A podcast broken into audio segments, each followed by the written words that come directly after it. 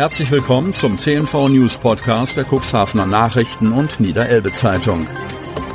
In einer täglichen Zusammenfassung erhalten Sie von Montag bis Samstag die wichtigsten Nachrichten in einem kompakten Format von sechs bis acht Minuten Länge. Am Mikrofon Dieter Büge.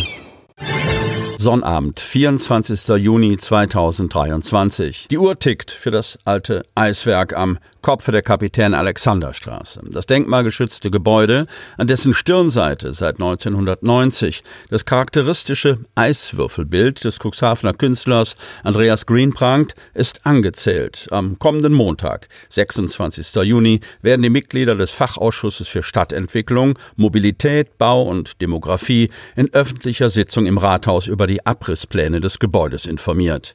Unter dem Tagesordnungspunkt 8 heißt es schlicht Baudenkmal Eiswerk. Antrag auf Abbruchgenehmigung.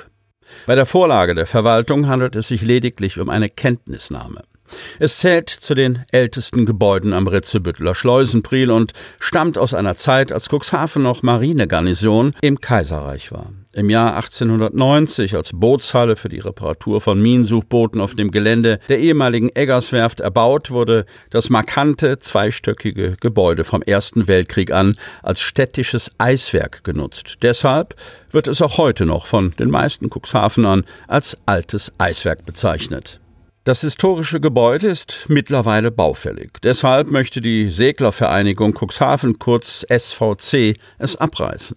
Auf dem Grundstück möchte der Verein eine weitere Bootshalle als Winterlager bauen. Bis zum Weggang des ehemaligen Baudezernenten Martin Adamski setzte sich die Stadt Cuxhaven vehement für den Erhalt des Baudenkmals ein. Erklärtes Ziel war es seinerzeit, geeignete Investoren zu finden, die das Gebäude übernehmen und sanieren könnten, falls die Segler dazu nicht in der Lage sein sollten.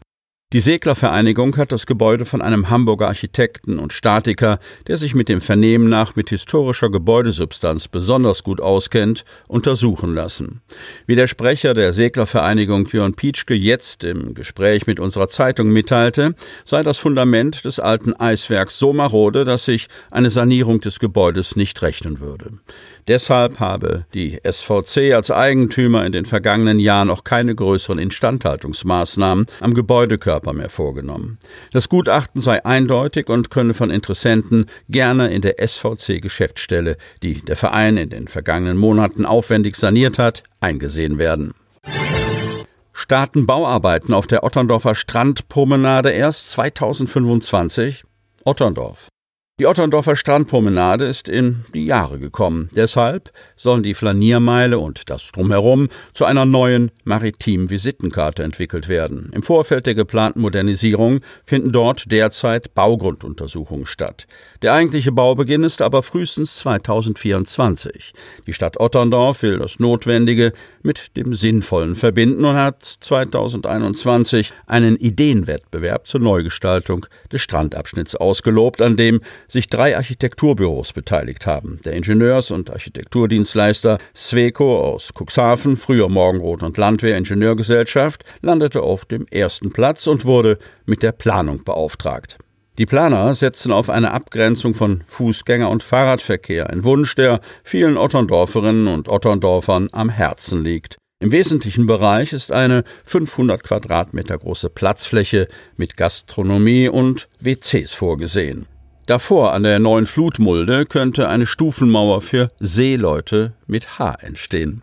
Auch im Osten am Sandstrand Kap Jakob soll es künftig Toiletten geben. Neben Probebohrungen finden aktuell sogenannte Kartierungen statt. Kartierung heißt, man erfasst die Arten, die auf diesem Gebiet heimisch sind. Erst wenn die Ergebnisse der Bodenproben und der Kartierungen vorliegen, können wir uns über konkrete Kosten unterhalten, erläutert Maike Schilling vom Otterndorfer Bauamt. Otterndorfs Bürgermeister Klaus Johansen geht davon aus, dass der Baubeginn an der Strandpromenade frühestens 2024 oder auch erst 2025 erfolgen kann. Auch Otterndorfs Tourismuschef Michael John sagt, realistisch betrachtet wird es erst im übernächsten Jahr losgehen.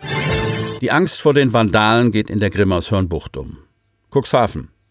Wenn die Temperaturen steigen und zum Sonnenbaden einladen, erwacht das Leben in der Grimmershörnbucht. Seit mehreren Jahren ist die Freude über das sommerliche Wetter bei Strandkorbbesitzern aber nicht ungetrübt. Denn für einige von ihnen bedeutet das, ihr Eigentum finden sie beim Gang zum Strandkorb beschädigt vor. Frank Specht und seine Frau Birgit sind verärgert. Dem Ehepaar wurden am vergangenen Wochenende in der Nacht zu Sonnabend die Plane des Strandkorbs und der Spanngurt zerschnitten. Im Anschluss sei der Strandkorb aufgebrochen und der Inhalt, also Stühle und Liege, im Umkreis verteilt worden, berichten die Spechts. Mehrere umliegende Strandkörbe seien betroffen gewesen. Sie seien ebenfalls aufgebrochen, beschädigt, zusammengeschoben und umgekippt worden. In der Nacht zu Sonntag wurde der Korb der Spechts noch einmal aufgebrochen.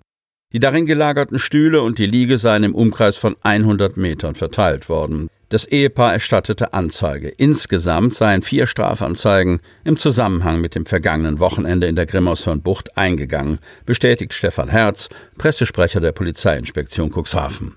Die Anzeigenerstatter hätten angegeben, dass mehrere Strandkörbe umgeworfen und zwei davon beschädigt worden seien. Zudem sei ein Tisch einer nahegelegenen Außengastronomie beschädigt worden. Die Polizei ermittelt jetzt wegen Sachbeschädigung. Wir haben kein Problem mit Partys in der Bucht. Das haben wir früher auch gemacht, nur mit dem Unterschied, dass wir uns nicht am Eigentum anderer vergriffen haben, betont Specht.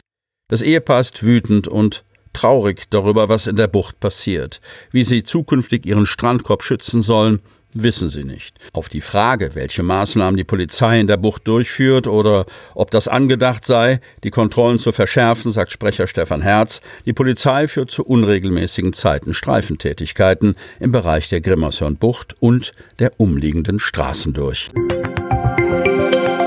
Sie hörten den Podcast der CNV Medien. Redaktionsleitung Ulrich Rode. Produktion Win Marketing. Agentur für Text, Ton und Kommunikationstraining